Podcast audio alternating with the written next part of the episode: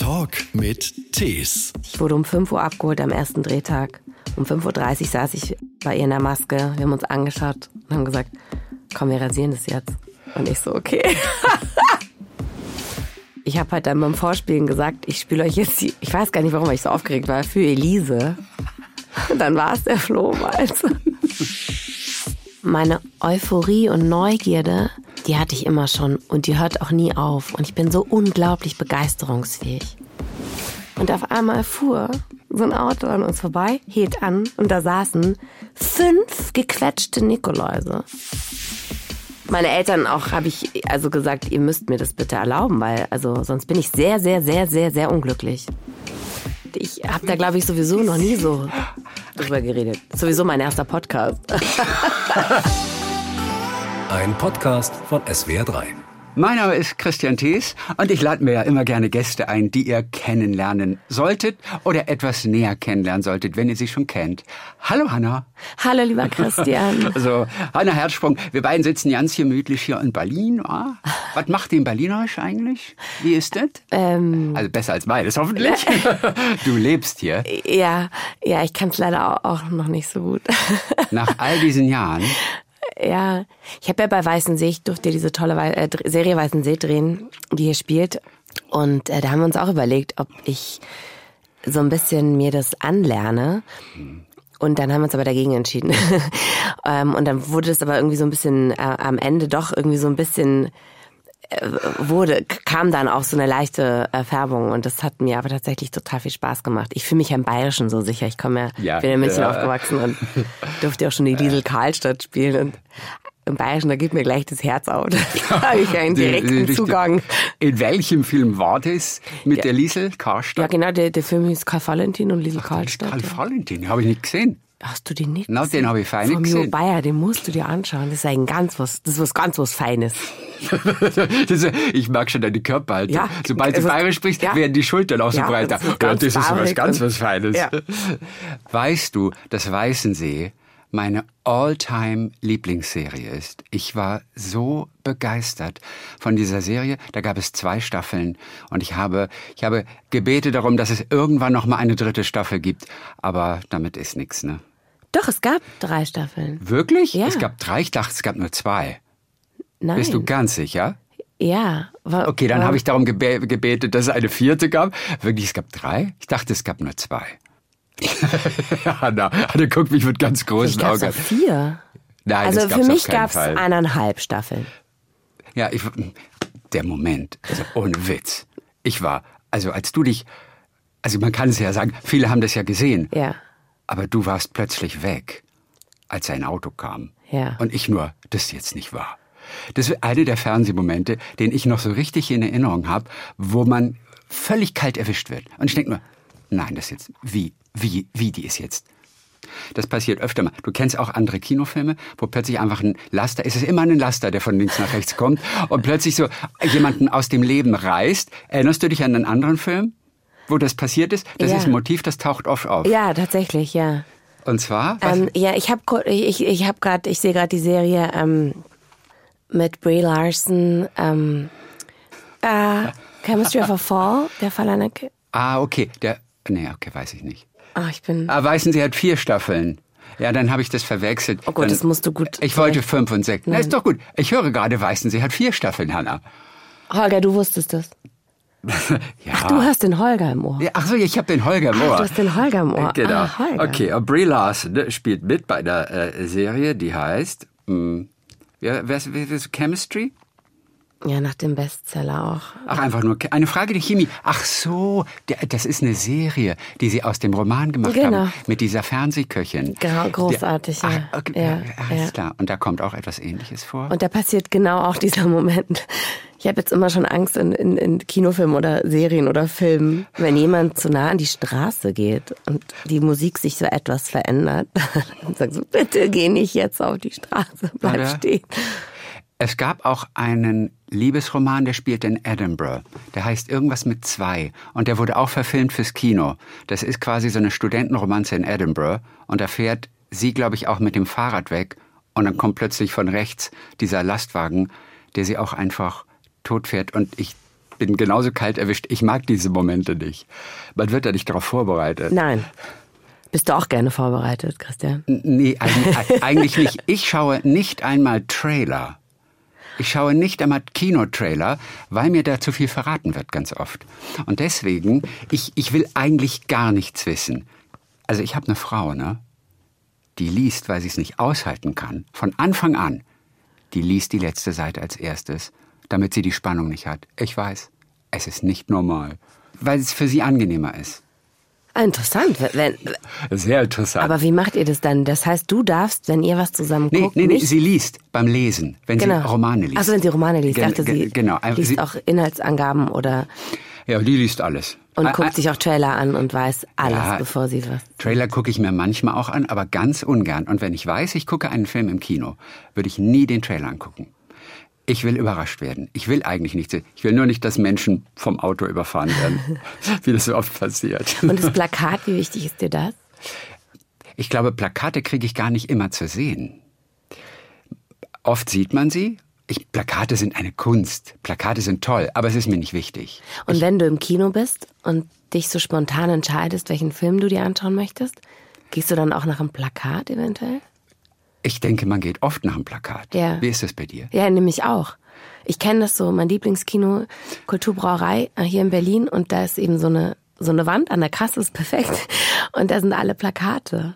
Und ich stehe da manchmal und denke mir, welchen Film würde ich jetzt gucken, wenn ich es nicht wüsste schon, welchen ich gucken möchte? Rein nach dem Plakat. Früher gab es immer noch die Fotos, oder? Die sogenannten Film-Stills, glaube ich, heißen sie.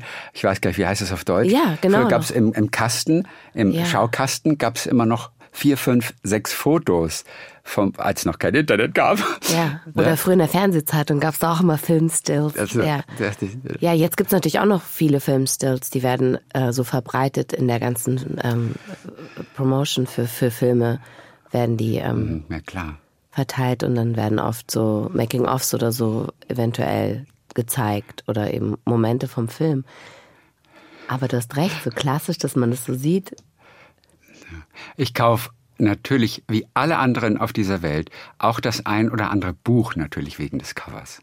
Oder? So ein Cover, Buchcover? Oder bist du schlauer? Nee, es geht mir auch so. Habe ich jetzt auch schon wieder gemacht. Was hast du gekauft? Ja, das war. Das, mir fehlen heute so ein paar Vokabeln. Nicht so vorteilhaft. Für eine so wunderbare Sendung mit dir. Aber ganz ehrlich, in, in dieser Zeit Ich muss schon wieder Ja, googeln. in dieser Zeit fehlen uns alle Vokabeln für, für das, was da draußen passiert. Das ist kein Wunder, das wird zur Normalität. Also man weiß ja überhaupt gar nicht mehr, was man sagen soll. Aber es gibt doch die Tage, wo man wirklich ganz klar ist und einem alles Ja. glasklar einfällt und das Ja. Hirn funktioniert wunderbar. Aber frag mich, wie der Roman ausgegangen ist, den ich vorletzte Woche gelesen habe. Wie ist er ausgegangen? Ich weiß es oft nicht mehr. Ich weiß es oft nicht mehr. Also so viel dazu. wo ist jetzt? Ich komme gleich dazu. Hm. Ja. Naja. Weißt du was, ich bin ja nie neidisch. Ich bin ganz, ganz selten neidisch. Aber weißt du, auf was ich schon immer neidisch war? Nein, Auf deinen Nachnamen. auf meinen Nachnamen. Ja, denn natürlich. Seit wann bist du auf den neidisch? Ich glaube, wir, ich glaube, wir beiden haben mal vor 20 Jahren miteinander telefoniert. Nein. Da warst du ganz jung und ganz klein. Mhm. Nein, Christian. Ja, ja. Ich meine, ich kannte den Namen auch schon über deinen Vater, Ja. weil meine Mutter immer Filme auch mit ihm geguckt hat, der Bernd. Und ich finde diesen Namen so schön. Und ich habe mich ja gefragt, wo mag der herkommen? Also bei Schumacher weiß man's oder bei Müller. Das sind ja oft so Berufe. Und dann habe ich mich gefragt, Herzsprung. Was mag der Vorfahre, der als erstes so hieß, was mag der beruflich gemacht haben? Weißt du's? Nein, ich weiß es nicht. du- weißt du's? Nein, aber ich würde so gern mal den Namen ähm, erforschen lassen. Und dann habe ich mir gedacht, vielleicht war der Kardiologe. Warum? Wegen Herzsprung. Also, weil dein Herz vielleicht wieder zum Springen gebracht hat. Ja, weil ich habe jetzt gehört, also Mhm. klar, Kardiologe of course, aber ich habe jetzt gehört, dass das irgendwas mit dem Hirsch zu tun hat, der Name. Cool. Und das könnte nämlich total sein. Herz ist wahrscheinlich etwas Altdeutsches oder so. Ja. Für Hirsch? Ja. Hirschsprung. Aber es lässt sich nicht so gut sprechen. Ja, Und ich finde es so wahnsinnig schön. Ja, Fandest du den Namen selber auch immer schön? ja, und vor allem, weil man, man kriegt so schöne Resonanz auf den Namen. Also Mhm. egal wo und wie ich den Namen sage, gibt's eine positive Reaktion. Es gibt einfach Namen, die sind schön. Ja. Meine Mutter hat auch so einen schönen Namen, die heißt Engel. Und als ich damals angefangen habe zu drehen, da wurde ich auf einmal gefragt, also wenn du jetzt quasi ähm, mit der Serie rauskommst und dann wird der Name ja vielleicht eventuell auch irgendwie hier und da viel erwähnt, möchtest du denn dann, wie möchtest du denn dann heißen? Und ich so, wie, wie möchte ich heißen? Na, wie ich heiße, Anna Herzsprung. Und dann haben sie gesagt, ja, aber du könntest doch eventuell, wenn du möchtest, so eine Art Künstlernamen dir aussuchen. Wie heißt denn zum Beispiel deine Mutter so? Dann ist das vielleicht ein bisschen privater. Und ich so, oh, meine Mutter hat auch einen schönen Namen, die heißt Engel, Hanna Engel. Und dann hatte ich so, hm, nenne ich mich Hanna Engel oder Hanna Herzsprung? Super schwere Entscheidung. Aber ähm, ich wollte dann natürlich den Namen, wie ich auch heiße. Aber ich werde tatsächlich Klar. ganz oft gefragt, ob es mein Künstlername ist. Mhm. Also hättest du Engel gewählt, dann hätten heute alle gesagt, aber warum hast du nicht Herzsprung als genau. Künstlernamen genommen? Wie das wäre doch noch viel schöner gewesen. Wird eine Frage dazu gestellt, ja. Es, es ist besonderer auf jeden Fall. Ja, es, es ist auch ein schöner besonderer. Name, auch Hanna, also. Hanna ist auch schön. Ja, mit H am Ende auch. Es ist im Hebräischen. Meine Schwester heißt Sarah mit. Super. Ohne H. Und wirklich. Bei euch passt aber wirklich alles. Danke, meine Eltern. Sie haben sich sehr viel Mühe gegeben mit der Auswahl. Hanna, das Jahr 2024 beginnt mit einem Bang für dich. Deine größte Rolle überhaupt darfst du zum zweiten Mal spielen. Du darfst sie weitererzählen. Nach vier Minuten vor genau 15 Jahren, wo du Jenny gespielt hast, die das äh, Wunderkind am Klavier, die wegen Mordes festsitzt, die kommt jetzt nach 15 Jahren frei. Großer neuer deutscher Film. Dieser Film heißt 15 Jahre. 15 Jahre sind vergangen. Du hast natürlich diese Rachesehnsucht in dir drin. Und jetzt ist die Frage, was macht sie mit dieser Rache? Lebt sie sie aus und fühlt sich besser oder verzichtet sie drauf und wird wieder Teil dieser Gesellschaft? Es ist wirklich eine ganz besondere Rolle. Auch natürlich mit einer besonderen Frisur. Du hast einen schönen Undercut. Der ist inzwischen wieder rausgewachsen. Wann habt ihr den geschnitten? Den Undercut? Das ist interessant, weil man wundert sich immer, wie langsam oder schnell wachsen Haare. Und meine Haare wachsen wirklich ein Zentimeter im Monat. Angeblich alle, oder nicht? Ja. Ja. Aber irgendwie viele sagen ja, nee, das Ich habe ich hab auch oft das Gefühl, das ist schneller, aber weil. Oder auch langsamer. Also ich ja. glaube wahrscheinlich, die, die längere ha Haare haben wollen, denken, es ist langsamer. Mhm. Die, die kürzere haben wollen, ja. geht zu schnell, weil sie wahrscheinlich ständig zum Friseur müssen. Ja. Jetzt äh, knapp zwei Jahre. Es ist schon wieder her. Also 24 Zentimeter später. Der Moment, als ihr das geschnitten habt, wie hat sich das für dich angefühlt? Ja, das war ähm, sehr spannend, ehrlich gesagt, der Moment, weil Chris und ich, die ja, also der ja, also Chris Kraus, der wunderbare Regisseur, Regisseur und Autor mhm. von vier Minuten schon und jetzt natürlich wieder auch von 15 Jahre, kam vor fünf Jahren jetzt ähm, genau auf mich zu und hat mich gefragt, ob ich mir vorstellen könnte, Jenny nochmal zu spielen. Und dann habe ich sofort Ja gesagt. Und dann ging es eben in die Vorbereitungen, in die Entwicklung. Dann hat er erst eine Prosa geschrieben über 250 Seiten. Daraus wurde das Drehbuch. Und dann haben wir natürlich wollten wir eigentlich auch schon viel früher drehen, was dann hier und da leider nicht geklappt hat, war schwer, den Film ähm, auch zu finanzieren. Und natürlich saßen wir oft beieinander, so oft wir konnten und haben irgendwie ähm, schon überlegt, in welche Richtung was passiert mit Jenny und ähm, natürlich jetzt auch rein äußerlich, maskentechnisch, kostümtechnisch. Und wir haben eine wundervolle Kostümbildnerin, Joya B., die mit Chris auch alle Filme zusammen gemacht hat, die ich natürlich auch schon seit 17 Jahren kenne. Genau, Maskenbildnerin war, war neu. Und dann durch, ähm, ja, also manchmal ist es ja so, dass Dinge passieren, wie sie passieren. Äh, was in dem Moment tatsächlich oft ähm, sehr schwierig ist. Und äh, also in unserem Fall war es so, dass wir eine Maskenbildnerin hatten, die leider kurz vor Projektbeginn gegangen ist, drei Tage vor Drehbeginn, was mich hat sehr äh, sehr verunruhigen lassen. Und dann war es eben so, dass wir, um auf den Undercut zurückzukommen, wir hatten uns dann fast schon gegen den Undercut entschieden, weil es so kompliziert wurde mit, mit eben den, mit dem unchronologischen Drehen und dem erst wieder da ist, wieder weg und weil er doch so präsent ist, gerade auf einer Leinwand, siehst du ja auch einfach alles. Und dann haben Sabine und ich tatsächlich morgens, ich wurde um 5 Uhr abgeholt am ersten Drehtag. Um 5.30 Uhr saß ich äh, bei ihr in der Maske. Wir haben uns angeschaut und haben gesagt, komm, wir rasieren das jetzt. Und ich so, okay. Chris schnell dazu geholt. Und dann saßen wir da und. Wenn dann da was schief läuft, Ja. da, da wird es ganz schlimm. Obwohl dann, Ja. dann ist sie halt eine, eine Gefängnisinsassin, beziehungsweise eine, die freikommt mit ist, mit einer dann Scheißfrisur. Im Zweifelsfall. Das stimmt, aber die Chronologie Ja, ja, das passt einfach zeitlich, weil da natürlich dann so viel von abhängt. Wie war denn die Zeit nach dem Undercut? Als du dann nach den Dreharbeiten, die waren dann ja nach, nach sechs Wochen ungefähr vorbei. Ja, da hatte ich eine neue Frisur, weil normalerweise liebe ich so ein Dutt oben zu tragen und dann wurde es der sehr strenge Mittelscheitel, wo dann die eine Seite rechts über den Undercut immer so leicht gelegt wurde. Da durfte dann noch keine Windböe kommen, weil dann schob er sich zur Seite und schon war diese große blanke Stelle zu sehen. ja. Denn ich muss an äh, Sabine Tabrea denken, der hat diesen Narziss und Goldmund gedreht Ja, und da, da trägt er eine Tonsur.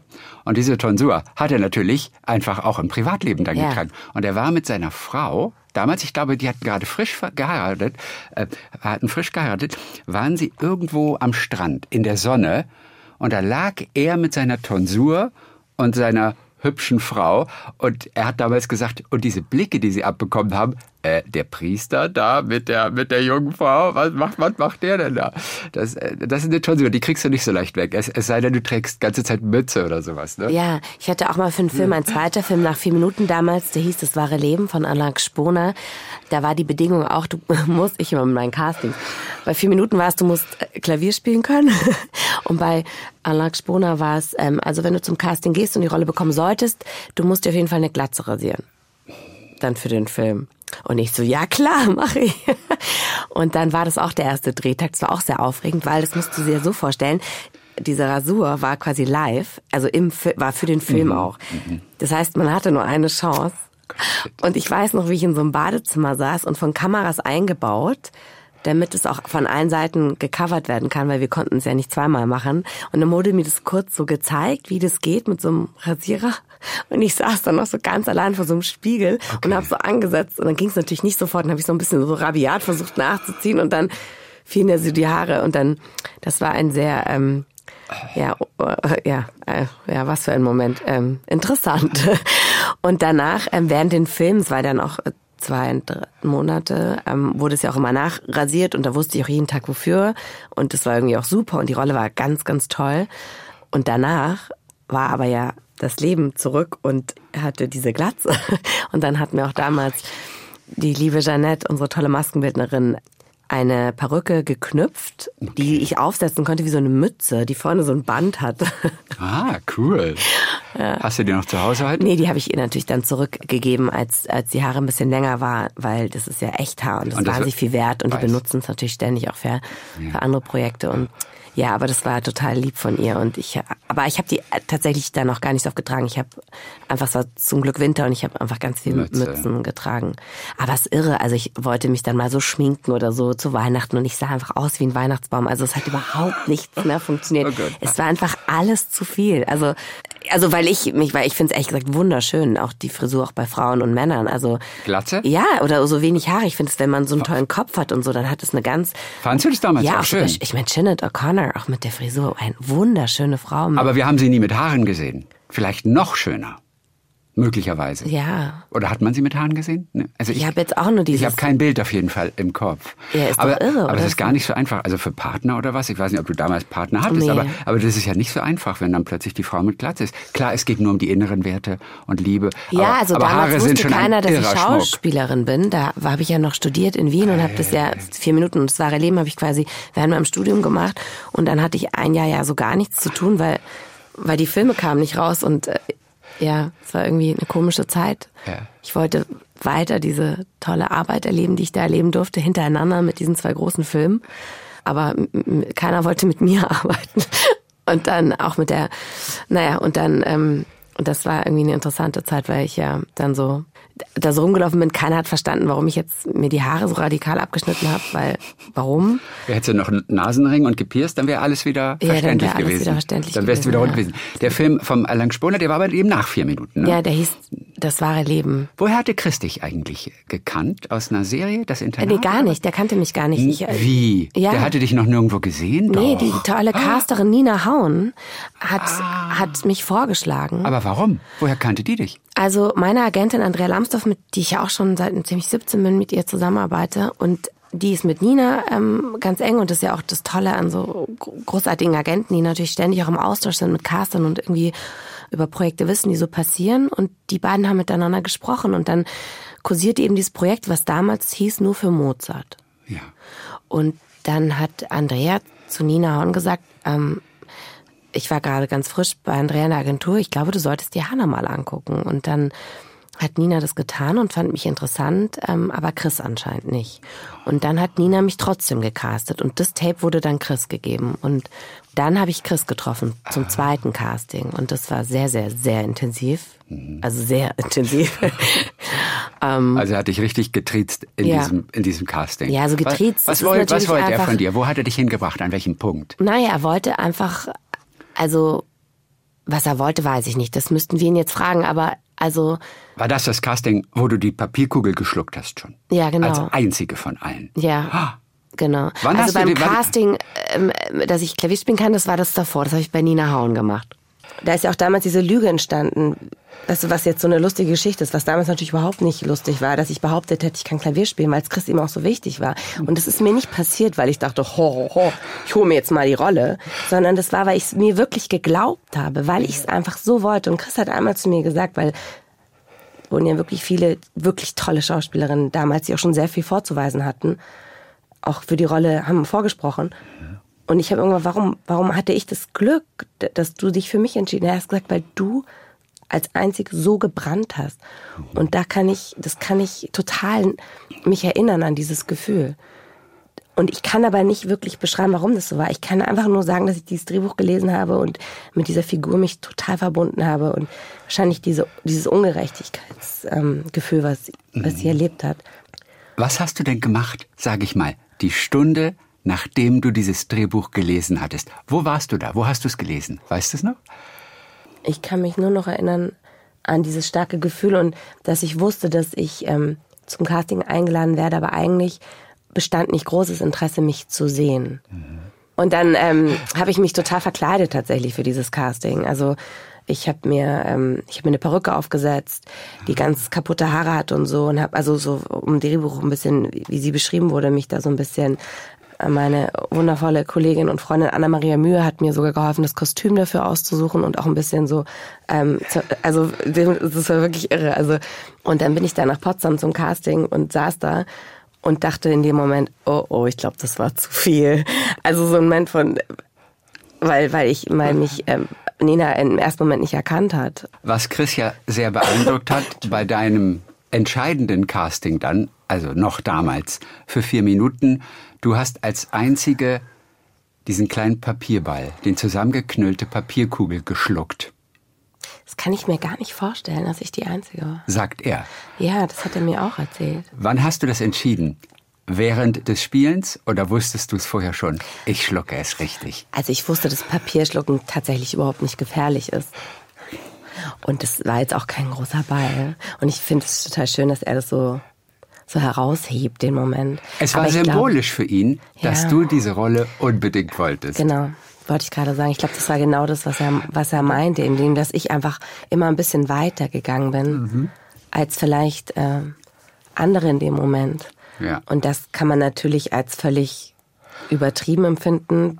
Bei so oder in meinem Fall zum Glück hat Chris Er stand drauf. und das Casting mit ja. Chris, da ging es dann tatsächlich um, um, um die Szenen, um das Spielerische Okay, okay. und wo kommen wir hin und um zu sehen, wie die Zusammenarbeit eventuell mit uns beiden au aussehen kann. Was musstest du denn machen in dieser ersten, also Casting-Szene dann? Weil die intensiv war. weil- Aber ja, hätte ja sein können, der sagt, Hanna, jetzt, sag das, mach das, wirf dich auf den Boden, spring in Na, die Luft. das war nochmal beim Synchron danach. Da ich auch so. Aber? Synchron ist ja auch so interessant für Zuschauer, wenn also nach der Film dann fertig ist, dann gibt's immer noch die Synchronarbeiten.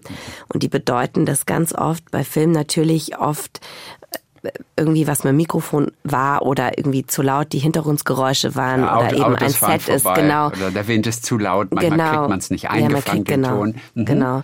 Und ja.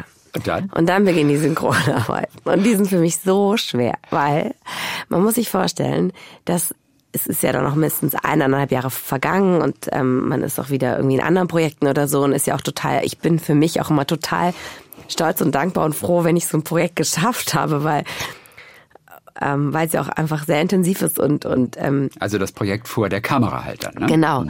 Und dann muss man da ja wieder genau hin zurück. Weil ich habe ja natürlich dann einen Anspruch, wenn ich in so einem Synchronstudio stehe, das ist dann so ein Studio, das ist dann auf eine große Leinwand, da wird dann die Szene vorgespielt, die ich gespielt habe. Und dann höre ich mich und da muss ich exakt es so wieder hinkriegen. Aber nur mit der Stimme und der Emotion, wie ich's schon mal vor eineinhalb Jahren gespielt habe. Und dass das kaum geht, das wissen wir von synchronisierten Filmen, die, die eigentlich nie was Authentisches reproduzieren, sondern immer nur eine Sprecherleistung sind. Es geht eigentlich gar nicht. Und du verzweifelst dann daran ein bisschen. Also Ah, der schüttelt gerade den Kopf. Ja, ich glaube, ich, ich bin auch wahnsinnig nervig für die unglaublich tollen Mitarbeiter, die, also, weil ich natürlich immer so kämpfe und dann auch gerne mal so dastehe und sage, also ich verstehe nicht, warum ich das nochmal machen muss. Ich höre das wunderbar. ähm, aber es ist natürlich richtig und wichtig und so und ich meine es ist auch gar nicht böse, es ist einfach nur, weil es für mich so schwer ist und ich einfach, weißt du, Christian, es gibt so Momente, wo natürlich auch sich einfach mal die Stimme überschlägt, weil weil es in dem Moment einfach auch stimmt. Und das zu reproduzieren aus dem Kalten, Geht nicht. das ist so schwer und ich will es natürlich dann wieder so hinkriegen, wie es war, weil es stimmt ja auch in dem Moment. Naja, und dann kommen wir zu Chris. und Chris schafft es tatsächlich, das wirklich eins zu eins wieder zu. Und da kann es auch mal sein, dass man auf dem Boden liegt und da rumkrabbeln muss und irgendwie laut schreien muss und aber ist ja auch zu Recht, weil wir haben ja einfach alle, oder vor allem Chris und ich, irgendwie dann für den Moment und auch jetzt wieder für den Film, den großen Anspruch. Ähm, aber es ist wirklich richtig schwer. Du und deine Castings hast du gerade gesagt. Ja. Und da habe ich gerade gedacht, du wärst jetzt mit Glatze schon zum Casting erschienen. Das war mein erster Gedanke. Die hat sich eine Glatze schneiden lassen, alleine fürs Casting. Unter dem Motto, ich habe mir eine Glatze schneiden lassen, wollte jetzt ernsthaft jemand anders nehmen? Das habe ich dir zugetraut. Wow. Es ist dir auch einiges zuzutrauen seit der legendären Lüge damals. Ich kann Klavier spielen. Du hast es gerade eben schon erwähnt. Das war ganz wichtig für die Rolle der Jenny. Man muss Klavier spielen können. Und du hast es wirklich einfach behauptet. Wann kam dieser Moment, wo du entschieden hast, ich behaupte einfach, ich kann Klavier spielen. Und du konntest nichts. Also ich glaube, ich kann mich da auch gar nicht so richtig dran erinnern. Ich bin danach erst wieder so damit konfrontiert worden. und ich glaube, das war, weil ich einfach diese Rolle so sehr wollte. Und das hat irgendwie in mir, also ich, weil ich bin gar kein Mensch, der gerne lügt. Ich möchte nie jemanden irgendwie in eine blöde Situation bringen oder oder was Schlimmes damit anstellen. Das, das würde ich gar nicht mit meinem Gewissen irgendwie äh, verkraften. Ich ich wo- wollte wirklich einfach nur diese Rolle. Und ich dachte, ich krieg das schon hin, aber es wussten die anderen natürlich nicht, weil mich kannte ja keiner. Und davon musste ich natürlich dann alle danach überzeugen, als die Lüge auflag, äh, aufflog. Und dann hast du aber ganz schnell zu Hause gelernt ein bisschen. Naja, also ich konnte den Flohwalzer. Den kann ja irgendwie jeder. Und äh, ich habe halt dann beim Vorspielen gesagt, ich spiele euch jetzt die, ich weiß gar nicht, warum ich so aufgeregt war, für Elise. Und dann war es der Flohwalzer. Und die fühlten sich Das war so schrecklich. verarscht oder haben die gelacht oder war nee, das Chris hat peinliche nicht gelacht. Stille? Ich hab, er hat nicht gelacht und dann ähm, haben wir das auch abgebrochen und dann ähm, sind wir spazieren gegangen. Und dann ähm, verstehe ich auch. Ich meine, er kannte mich nicht, er wusste nicht, ob ich ihn jetzt anlüge, ob ich irgendwie alles nur so tue. Also fast lässt er sich da ein. so. Und dann habe ich ihn aber irgendwie überzeugt und habe ihm gesagt, ich werde wirklich alles dafür tun, dass und ich habe natürlich damals auch noch nicht so verstanden, wie wichtig das ist für so eine Figur, auch so ein Instrument nicht immer nur so zu behaupten, als könnte sie, sondern auch diese ganze Zeit, die ich mit dem Klavier verbracht habe, mit der Musik. Das ist ja immer, was ich auch sage. Man kann natürlich viel spielen und behaupten, aber das Tollste ist natürlich, wenn es Dinge gibt, die die man nicht mehr spielen muss, die einfach da sind, so wie Christus auch so sagt, dann so Jenny Bones. Das ist dann so Dinge, das ist so wie dieses Muscle Memory, das, das bringt dann nochmal so viel mehr. Ja. Auch eine andere Selbstverständlichkeit, Genau, und weil man null. Energie dafür aufwenden muss, irgendetwas Genau. zu spielen. Genau. Und dann wirkt's halt manchmal doch noch cooler. Genau, Noch und das war bei vier Minuten auch, finde ich. Man sieht halt, selbst wenn man mir genau auf die Finger guckt, ganz oft, dass ich natürlich die Tasten nicht treffe. Aber da sie so körperlich ist und mit diesem Instrument so eins wird, da gla- glaubt man ihr. Und das war das Wichtige. Und das hätte ich niemals hingekriegt, Ja. wenn ich nicht diese, also nicht, nicht tagelang mich mit diesem Instrument eben und mit der Musik beschäftigt hätte. Entschuldige, tagelang kann ja nicht sein. Bestimmt, du hast dich, glaube ich, ein Jahr lang mit, du hast ja, Ja, ein ja, Jahr ja, lang, klar. also du hast ja Klavier gelernt. Halt jeden Tag, Wie- manchmal wie eine tagelang. Also, Wahnsinnige. Ja, und ich hatte auch ganz oft keine Lust mehr, war total frustriert und gesagt, ich möchte doch jetzt drehen, was soll das denn hier? Ich verstehe das alles nicht. Ihr seid so auch dann doch nur ein Film, da wird doch auch ganz viel behauptet. Es kann doch nicht sein, was mache ich denn jetzt hier so? Und dann gab's wieder die guten Tage, wo es auf einmal so den Schalter umlegt und man kann auf einmal ein Stück spielen. Du denkst dir so, wow. Aber es ist, ähm, Klavierspielen ist wirklich sehr, sehr schwer und ich bewundere alle großen Pianisten, die das gut können. Ich würde es wirklich auch gerne können. Du hast dich da also wirklich wie eine Besessene hast du dich da reingeworfen und hast das, was du lernen musstest, hast du gelernt vor 15 Jahren. Aber auch in dieser Fortsetzung 15 Jahre, da spielst du selbstverständlich auch wieder Klavier. Wie viel hast du geübt während der letzten 15 Jahre? Wahrscheinlich immer mal wieder zu Weihnachten hat Hanna sich ans Klavier gesetzt und für die Familie gespielt. Ah, schön wär's. Ich dachte dann auch, okay, frage ich Chris, spielt sie noch Klavier? Hätte ja sein können, dass sie aufhört. Wäre das schöner gewesen für dich? Nein, natürlich nicht. Es ist auch so wichtig für sie. Also sie hat sich ja, sie hat auf jeden Fall weniger Musik zugelassen in der Zeit, während sie 15 Jahre unschuldig im Gefängnis saß, weil die Musik auch so viel von früher in ihr ausgelöst hat. Und sie wollte ja eben aus vor dieser Rache und dieser Aggression und Rebellion weg. Und diese Weichheit, die, die damals schon so ein bisschen hier und da raus zu erahnen war, die war Chris jetzt sehr, sehr wichtig. Und ähm, War denn die Vorbereitung genauso mörderisch wieder Ja. wie für vier Jahre, äh, für vier Ja. Minuten damals? War wieder genauso. ja, Wann hattest du noch Zeit zu frühstücken bei all diesen Wirklich, das war Vorbereitungen? echt, das war wirklich irre. Also war, die Tage waren wirklich äh, Stunden. Das ja, heißt, die Monate. Wie, wie viele Stunden in der Woche hast du sowohl für Gesang als auch Klavier während der letzten zwei Jahre verwendet? Also ich habe, würde ich sagen, so ein Jahr vorher angefangen mit allem so einmal die Woche und dann ab Oktober und angefangen haben wir zu drehen im Februar siebenmal die Woche. Mehrere Stunden dann. Mehrere Stunden für alles und auch während dem Dreh. Weil ich hatte dann ein Keyboard die ganze Zeit dabei.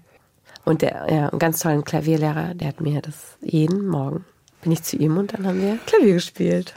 Und ha- hast du wieder mit dem gleichen Notensystem gearbeitet, wie auch bei vier Minuten? Du hast ja so ein eigenes kleines System mit Buchstaben und Zahlen aufgeschrieben, wann welcher Finger auf welche Taste kommt. Ja, Und dann genau. irgendwann ist es drin in den, in den Muskeln. Ja, genau. Das ist die Muscle Memory und dann Ja. geht es alles wie von alleine. Hast du gleiches System Ja, wieder angewandt? Ja. Okay. Aber das Schöne war, es ging wirklich schneller. Also ich habe mich viel schneller getraut, weil ich einfach schon wusste, dass es klappt. Ja. Das hat mir geholfen. Ich war so ein bisschen tatsächlich selbstsicher und selbstbewusster dieses Mal. Du weißt schon, wenn du ein gutes Marketing hättest, dann würdest du jetzt ein Buch rausbringen, oder? Die Hanna-Herzsprung-Methode. Klavier lernen. In nur einem Jahr. Die Hanna-Herzsprung-Methode. Nein, ich habe es wirklich nicht gelernt, Christian. Ich, wär, ich stehe mir auch mit meinem Perfektionismus immer so im Weg, weil wenn ich, sobald ich höre, dass ich mich verspiele, höre ich leider auf, anstatt weiterzumachen. Deshalb war es auch super wichtig, dass am Drehort die, das Klavier immer stumm war. Weil wenn ich, ich hätte nicht so tun können, als ob ich super spiele, wenn ich die ganze Zeit gehört hätte, hätte wie ich mich verspiele. Oh, aber du bist ja Schauspielerin und könntest das dann vielleicht überspielen, dass du dich in der Sekunde ärgerst. Wie viel Klavier spielst du privat? Ja, ach, Christian, Oder nur für die Rolle? Ich habe mir natürlich das erste, mein Gedanke war damals, als ich die, Chris gesagt habe, müsste Jenny nochmal spielen. Spielt sie auch wieder Klavier? Ja, natürlich. Ach, warum habe ich denn aufgehört? Es wäre natürlich so super gewesen, wenn ich einfach immer gespielt hätte. Dann hätte ich jetzt einfach 15 Jahre Erfahrung gehabt und hätte richtig gut Klavier gespielt. Habe ich natürlich nicht. Leider. Das war damals aber auch interessant. Ich hatte damals nach vier Minuten, wollte ich unbedingt weiterspielen. Ich dachte, jetzt habe ich schon so viel Grunderfahrung und, und so viel ähm, Übung. Aber das war so frustrierend, weil, weil dann musste ich wieder von vorne anfangen. Und dann war ich doch gefühlt schon so weit. Und dann hat mich das irgendwie so frustriert, dass, dass ich dann so alle meine Entchen nach Noten und ich kann ja keine Noten lesen. Und dann dachte ich so, ah, und dann steht mein Perfektionismus immer so im Weg, weil ich ja höre, wenn was falsch ist und dann höre ich sofort auf, anstatt einfach weiterzumachen. Und Ja. das ist irgendwie, wenn man so einen Film hat, hat man so ein klares Ziel und dann funktioniert das. Aber dann so privat hat sich das leider dann so ein bisschen verlaufen und dann war ich abgelenkt durch wieder andere tolle Rollen und spannende Dinge, die ich dafür lernen durfte. Du spielst ja nicht nur Klavier, du singst auch. In diesem neuen Film 15 Jahre. Wie gerne singst du? Also Klavier spielen tust du jetzt nicht so gerne. Wie gerne singst du? Also doch, ich spiele total gern Klavier, wenn ich es könnte.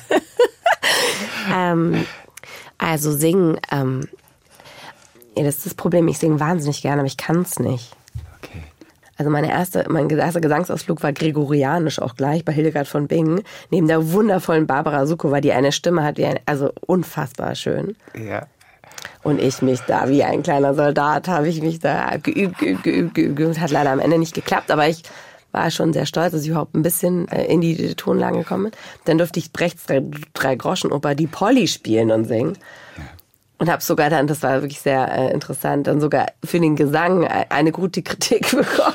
Weil ich so, ah, interessant. Aber du hast wirklich Gesangsunterricht genommen. Oh Gott, ja. Vermutlich wie eine Besessene. Ja. Dein Regisseur sprach von zwei Coaches, mit denen du Der gearbeitet Chris hast. hat gesagt, es war so lustig, er hat gesagt, er hat noch nie einen Film gehabt mit so vielen Coaches. Das Singen ist ja das purste und emotionalste, direkteste, was, was es gibt. Das, also damit macht, also das ist ja, Ja. Also das ist ja, ich glaube, deshalb reizt mich das auch, weil ich das so besonders finde, die- diesen Mut aufzubringen, einfach so. Und das ist ja also so berührend. Also ich liebe ja Musik. Und darüber hinaus das Training natürlich auch. Ich meine, die Stimme, das ist wie ein Muskel, wissen wir. Und wie beim Klavierspielen. Üben, üben, üben. Wie viel Zeit hast du denn investiert? Lernen, die Töne zu treffen. Ja, dann trifft man die Töne. Dann erkennt man auch das, so dann erkennt man auch das, das falsche C3 am Klavier. Ich verstehe das aber nicht, weil ich höre, das Problem ist, ich treffe nicht so gut, aber ich höre, dass ich nicht treffe. Deshalb verstehe ich nicht, warum ich nicht einfach treffen kann, weil ich es ja höre. Bei Singen habe ich so das Gefühl, dass, dass irgendwie alles aufgeht. Und man auch sehen, so sehr in Texten verlieren kann, die auch so viel auslösen als Zuhörer und irgendwie in dem Fall jetzt auch als Sänger. Und es war total spannend. Der tolle Sing-and-Songwriter Max Prosa hat uns ja diese zwei tollen äh, Lieder geschenkt, Verschwende dich und mein Haus. Und ich habe auch Chris ganz klar gesagt, Chris, also bei aller Liebe, aber ich kann einfach wirklich nicht singen. Und da geht bei mir tatsächlich eher alles zu als auf. Also weil ich mich gar nicht traue, mein Instrument Stimme zu benutzen. Und dann sind wir aber so über den Text gegangen und, und wir behaupten ja auch in Jenny, von Jenny bei 15 Jahre, dass sie nicht singen kann, sagt sie auch ganz klar. Und das war irgendwie so eine total tolle Herangehensweise, weil mir wurde dann eine Stimme geliehen natürlich. Also da singt eigentlich eine Schauspielerin ein. Ähm, Genau, und ich eine glaube, Sängerin, aber das eine Problem Sängerin. Ich glaube, ich habe gelesen, es wurden 100 gecastet, einfach um meine nur, Stimme um so. eine Stimme zu finden, die deiner Sprechstimme, Genau. Singstimme irgendwie glaubhaft ähnlich ist, dass Ja. dann irgendwie so das zusammengemischt wird. Mhm. Das hat aber nicht geklappt. Also weil, ähm, weil meine Sprechstimme dann doch und auch, ich glaube, wie ich als Jenny auch gesprochen habe und aus der inneren Haltung heraus, äh, sind, ist man dann immer nach dem, weil ich bin ja vom Sprechen ins Gesang gegangen, man ist einfach, es hat, es hat, es wurde, man wurde nicht, wie man so schön sagt, abgeholt. Also man hat dann den Zugang verloren, anstatt den erst recht zu bekommen über den Text und wie sie es macht. Und dann musste ich es am Ende doch selber. nee, dann haben Na, wir es du halt. wolltest es Ich auch. wollte es natürlich Du total. Nein, ich hatte natürlich wieder auch da einen hohen Anspruch. Ich bin halt wahnsinnig neugierig. Und je größer die Herausforderung, umso größer mein Ehrgeiz. Und Aber es ist doch geil, wenn man danach singen kann. Ich kann jetzt nicht singen, danke. Wirklich ich könnte nicht? jetzt nie einfach so singen. Nee, ich das ist, ich habe einfach, ich, ich treffe leider gar nicht die Töne so richtig und das funktioniert wirklich. Das hat Chris hat das. Wir sind dann ins Studio, um es einfach mal zu proben. Für mich auch, um das mal zu erleben, wie das ist mit so einem Mikrofon und überhaupt seine Stimme mal zu hören und überhaupt mal zu singen. Und Chris hat es dann eben so über den Text mit mir inszeniert, über die innere Haltung. Und so habe ich mich tatsächlich so ein bisschen vergessen oder diesen Anspruch, jetzt total schön zu singen, der war einfach nicht mehr gegeben. Es war einfach nur, anstatt sprech den Text, sing ihn. Und das hat funktioniert. Und stell dir vor, es wurde tatsächlich dann noch diese erste Probe genommen. Und jetzt ist es im, jetzt ist es im, im Film und jetzt gibt's auch einen Soundtrack und Max Prosa hat mich sogar gefragt, ob ich Lust hätte, verschwende dich mit ihm nochmal aufzusingen. Das haben wir auch gemacht und, Und bist du ich bin zufrieden jetzt damit? bei ihm mit auf dem Album und wir haben ein Musikvideo gedreht. Ey, du bist eine Sängerin jetzt. Total irre. Nee, ich bin quasi zweite äh, Sängerin. Also ich singe mit ihm. Ich habe keine eigene Strophe alleine. Like little steps. Little Steps. Aber ein Jahr lang mit gleich zwei Gesangscoaches, die dich ein ganzes Jahr begleitet haben, damit das hinklappt. Und du hast dich orientiert ein bisschen an Herbert Grönemeyer. Ja, also ich meine, also Inwiefern hat der geholfen? ich finde einfach, also Herbert Grönemeyers Texte sind, also berühren mich so zutiefst und seine Stimme und die Art und Weise, wie er das singt, interpretiert, ist so, so wahrhaftig und so, ja, das, also, Also, äh, also nur im Ansatz, das zu schaffen, wenn ich was Herbert Grönemeyer schafft, und ich habe ihn auch live gesehen und, und eben höre ihn auch oft, was er schafft bei mir auszulösen und ja auch bei ganz vielen anderen, wie wir wissen. Also das nur im Ansatz zu schaffen, das war auf jeden Fall ein Ziel. Ohne ihn dabei zu kopieren, das kann ich gar nicht, Nein, aber einfach als Inspiration, wie er eben mit den Texten, finde ich, umgeht. Also es ist so spürbar, was er da Hm. singt. Das ist ähm, Aber inwiefern konntest du dich orientieren an ihm? Hast du mal, hast du mal Schatten im Blick? Wie bitte? Also hast du gerade so. Ich habe mich nicht getraut, die Herbert-Imitation zu machen. Aber was macht der Herbert denn mit, mit Worten? Also konntest du das Das weiß ich nicht. Ich habe ihn noch nie getroffen. Ich würde wahnsinnig gerne mal. Na, das wäre spannend gewesen, fragen, was, ja. was er dir hätte mitgeben können. Er hätte wahrscheinlich erst gesagt, Hanna, ich kann nicht singen. Das glaube ich nicht. Er kann ja singen. Der hat ja eine ganz. Aber, aber trotzdem Er behauptet er, glaube ich, er kann ja eigentlich gar nicht singen. Er sagt ja auch Also immer ich bei hätte ihn seinen auf jeden Texten. Fall ausgequetscht und hätte ihn alles gefragt, wie er das macht und was er. Also, aber es ist natürlich auch so. Ja, Er entmystifiziert ja auch immer seine eigenen Texte und sagt, ich wusste nicht, was ich da reimen sollte. Und dann habe ich das gelesen auf der, auf der Waschmittelpackung. Habe ich das Wort genommen. Also wir machen ja immer viel mehr draus manchmal als Ja. er. Und das ist das Tolle, dass er so ehrlich ist und sagt, mir Ja. fiel gerade nichts anderes ein. Da habe ich das einfach genommen. ja, ist großartig. Hast du eigentlich noch viel Kind in dir? Also als Schauspieler, da geht es ja ums Spielen. Das Spielen ist ja das wichtige Wort. Und viele beschwören immer noch das Kind in sich, das noch zu behalten, zu bewahren. Wie gut gelingt dir das? Also ich glaube, meine Euphorie und Neugierde, die hatte ich immer schon und die ist mir zum Glück geblieben. Und die hört auch nie auf. Und ich bin so unglaublich begeisterungsfähig. Und das hatte ich, glaube ich, auch immer schon.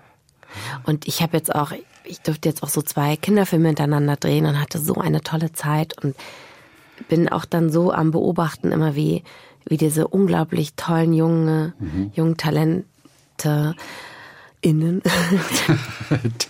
Ähm, ja, diese Talente innen. gendert man denn Talent? Talent innen. Ja, aber es klingt komisch, ne? Manches klingt einfach komisch. Ähm, also die großartigen Jungen jungen SchauspielerInnen. Genau, ähm, die so frei sind und so pur und so im Moment und eben überhaupt nicht denken. Ich habe heute von einem Freund so ein tolles Geschenk bekommen. Ich habe von einem ganz, ganz lieben Freund heute ein Plakat bekommen, da steht drauf, I think, I think, I think too much. Wen meint er damit? Mich. I think, I think, I think, I think too much. Das ist so gut. Das ist sehr schön. Ja. Gut, aber es klingt ja danach, als hättest du noch die, die kindliche Neugierde, die hast du dir auf jeden Fall bewahrt. Ich meine, du bist aufgewachsen in Bayern, gell, da Ja. wo du herkommst, da. Ja. Äh, Ja. Wie heißt die Ort? Wetterkamm? Oder Wettelkamm. Wettelkamm. Wettelkamm. Wettelkamm. Das ist äh, irgendwo bei München. Ja, außerhalb von München. Außer für, Ja. Das ist wirklich ein, das ist wirklich ein ganz kleiner Ort. Ja. Ich frage mich ja immer, der Ort, in dem wir aufgewachsen sind, inwiefern der uns, also es soll jetzt nicht zu philosophisch klingen, aber inwiefern prägt der uns wirklich noch für den Rest des Lebens? Oder ist es, weil wir sehr jung sind, eigentlich total egal? mich prägt er bis heute. Also wenn ich mich nur daran erinnere, dann erinnere ich einfach ganz viel Freiheit und Weite und Leichtigkeit. Und das gibt mir so viel Stabilität und eben so eine, ja, so eine, so eine, also diese Freiheit vor allem, also dieses Grenzenlose. Also man muss sich vorstellen, wir haben da wirklich, ähm, wir sind halt mit dem Fahrrad immer in die Schule jeden Morgen. Also ich bin so viel, ich kann, das, ich kann wirklich richtig gut Fahrrad fahren, weil ich einfach so viel Fahrrad gefahren bin als Kind. Weil da gab es halt keine Busse oder keine. Ich bin halt alles im Fahrrad, also bei Wind und Wetter. Und auch durch Kuhherden, weil halt der einzige Weg, der zum nächsten Dorf führte, ging über so einen Feldweg. Und wenn wir halt, wenn ich halt zu spät los bin, dann bin ich halt genau in die, in die Kuhherde vom, vom Nachbarbauern, der halt genau in dem Moment alle Kühe über diese Landstraße auf seine Weide gebracht hat. Und da stand ich ganz oft dann auch dann dazwischen drin und musste warten. Auch das so, da kannst du ja dann auch nichts machen. Da musst du halt einfach warten. Das ist halt eine S-Bahn später, kriegst halt dann Ärger irgendwie von der Lehrerin. Sagst du halt, sorry, es waren wieder die Kühe. Es ist, es ist entschleunigt so. Also ich hatte so eine entschleunigte Kindheit und ich glaube deshalb, ich lebe ja in Berlin und bin hier auch total glücklich. Ähm, und ich glaube, ich kann hier so gut in einer Großstadt leben, weil ich halt in mir diese, ja, diese Die Weite trägst du in ja, dir. Ah, es klingt so. Nee, ich finde das ganz schön. Ich finde, das klingt eigentlich sehr poetisch. Ich trage die Weite in mir. Ja. Finde ich total gut Und, eigentlich. bei, und beim Spielen geht's mir irgendwie auch so. Ich, ich bin halt, und da kommen halt eben, wie du gerade gesagt hast, eben die Hanna, die, die I think, I think, I think too much. Out of Wettlecome. Hanna Herzsprung. Out of Wettlecome. Da, wo Ich die bin Welt. in Hamburg geboren. Ah, du bist in Hamburg geboren, Ja. aber da eben aufgewachsen. Genau, Da, mit die, vier bin ich nach München gezogen. wo die Welt noch in Ordnung war bei euch auf dem Dorf. Es war ein richtig kleines Dorf, oder? Ja. Also da glaubt man bis 15 noch an den Weihnachtsmann. Also das ist so ein Dorf, ne? Ja, vor allem, also den, äh, da kam ja auch immer der Nikolaus mit dem Krampus und das war echt, also, da, also, ja, also, also Vor dem man Angst gehabt hat. tatsächlich. Dem Krampus. Ja. Der, der ist böse. Ja, äh, rausgekommen ist es dann, als wir, also unser Dorf Wettelkamm ähm, hat auch keine Straßen, also wir waren Wettelkamm Haus Nummer 6. Ich weiß nicht, wie groß Wettelkamm mittlerweile ist. Ne? Ich war jetzt leider schon lange nicht mehr da, aber damals, als ich da gelebt habe. Und wir hatten so ein wunderschönes altes Bauernhaus restauriert, was auf so einem Hügel stand. Und dann sind wir so von der Dorfkirche eben zum Nikolaus, weil dann alle Kinder bei uns an einem Abend waren. Es war doch immer einmal da, einmal da, einmal da. Wir waren ja auch einfach so eine richtige Clique. so. Und dann sind wir so ähm, eben alle Kinder von der Kirche weiß ich noch, so, es hat gerade wirklich so geschneit, sind wir so hochgelaufen und wir Kinder alle schon so, oh Gott, oh Gott, gleich kommt der Nikolaus um Krampus, oh Gott, oh Gott, oh Gott, was haben wir noch alles angestellt, la, la, la, la, la. Und auf einmal fuhr so ein Auto an uns vorbei, hielt an und da saßen fünf gequetschte Nikoläuse mit einem Krampus in der Mitte. Und dann kurbelten die das Fenster runter und dann sagt der eine, äh, ja, äh, könnt ihr uns noch mal kurz sagen, wo geht's denn da zu den Herzsprungs? Wir sind ja da gebucht für heute Abend. Und die ganzen Kinder und wir alle und die Eltern so. Und das war's dann mit dem Nikolaus. Oh Gott, dein ganzes Leben zerstört. In so jungem Alter. Das ist so eine gute Szene. Ich habe sie so bildlich im Kopf. Wirklich. Also, Oh, oh Gott, ist das herrlich. Ist ja auch ein bisschen bescheuert, das vor Kindern zu machen. Also offensichtlich. Naja, die haben halt, du, denen ging's halt, denen ging's halt gar nicht um das Ja, die hatten weihnachtliche sich halt Gefühl. verirrt. Die wollten halt den Weg waren zu spät. Und Denen ging's einfach nur ums Geld, verstehst du? Ums Materialistische. Ganz schrecklich. Mit ihrem Job. Oh, herrlich. Das war mein Moment, äh, nachdem ich dann nicht mehr an den Nikolaus und den Weihnachtsmann geglaubt habe. Wann hast du diesen Schauspielvirus eigentlich eingefangen? Na, Wie, wie, jung, wie, wie jung warst du? Ja, auch in diesem Haus. Ich sag in diesem Haus Wirklich? Ja, weil das war wirklich ein sehr, sehr schönes Haus. Meine Mutter hat ein unglaubliches Talent auch für Einrichtungen. Und ähm, das hat ein Scout entdeckt für Die ist in der. Modebranche tätig, oder? Oder? Ja, meine Mutter ist einfach wahnsinnig kreativ. Und Okay. ähm, genau, und dann hat ein Scout dieses Haus entdeckt und hat haben das angefragt für Dreharbeiten. Und dann wurde da ein Film gedreht, der hieß damals Jeans und rote Rosen. Jeans und rote Rosen. Ja. Ich erinnere mich irgendwie an den, glaube ich. War das ein Wirklich? Teenagerfilm? ähm, Jeans und rote Rosen. ich nicht das klingt mehr. irgendwie so bekannt, aber vielleicht täusche ich mich auch. Okay. Und ähm, genau, und dann äh, zog das Team von Jeans und Rote Rosen bei uns ein.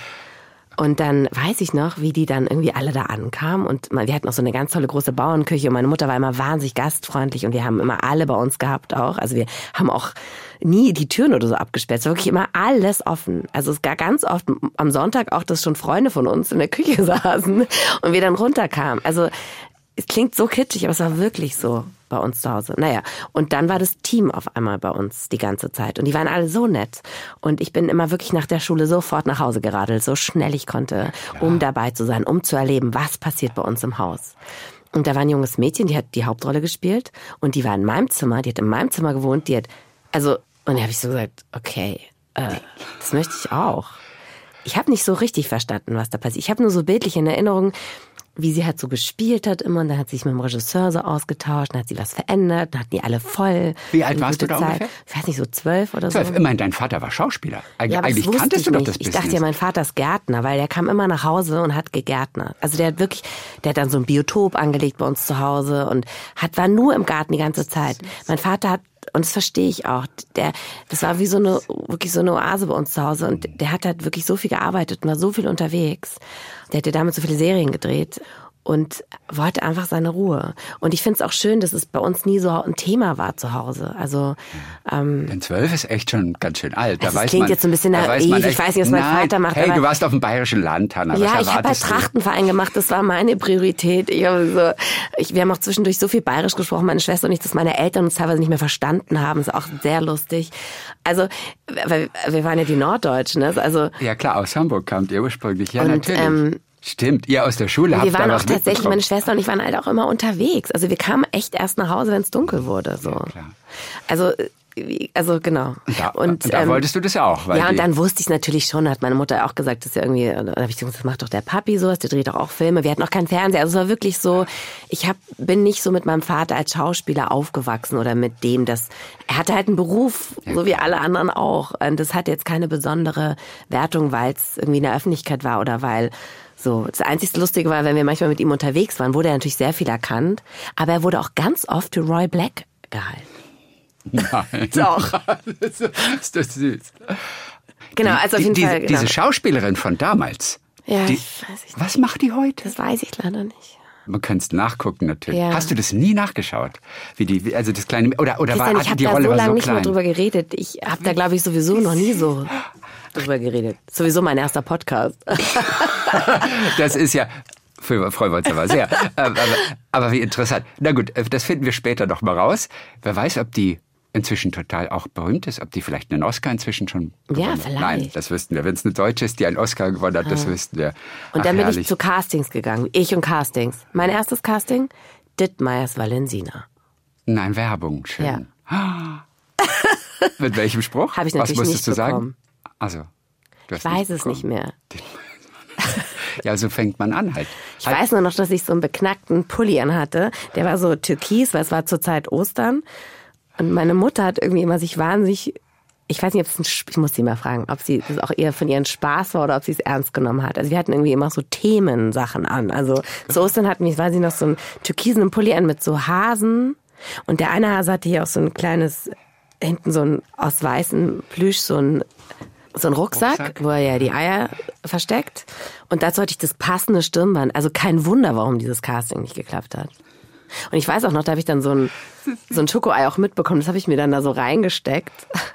natürlich vergessen. Somit war der Pulli auch irgendwann kaputt, weil diese Schokolade sich natürlich total ausgebreitet hat. Nein, wie auch immer. Es war mein erstes Casting, ja. Und nach diesem Filmdreh zu Hause hab ich, bin ich dann zu meinem Vater hab gesagt, Papi, also jetzt weiß ich ja auch, dass du das machst und hast du nicht da irgendwie auch mal eine Rolle oder so für mich? Ja.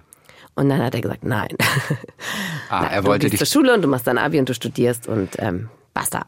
Er wusste, wie dreckig dieses Business sein ja, kann. Ja, er wollte einfach Sicherheit und das für uns okay. und das verstehe ich auch und dafür bin ich ihm und auch meiner Mutter bis heute total dankbar, weil ich bin natürlich dann ich und Castings, ähm, habe mich einfach selber bemüht und bin dann zu Castings, habe ich das rausbekommen, dass man so Rollen bekommt und mich zu Castings marschiert und dann habe ich auch noch eine Rolle bekommen in einer Serie, die ich selber als Kind so gern geguckt habe und zwar hieß die aus heiterem Himmel. Aus heiterem Himmel. Genau, das war eine Vorabendserie ähm, für die ARD und ich habe die selber so gerne geguckt. Dann habe ich natürlich mitbekommen, da werden neue Kinder gesucht.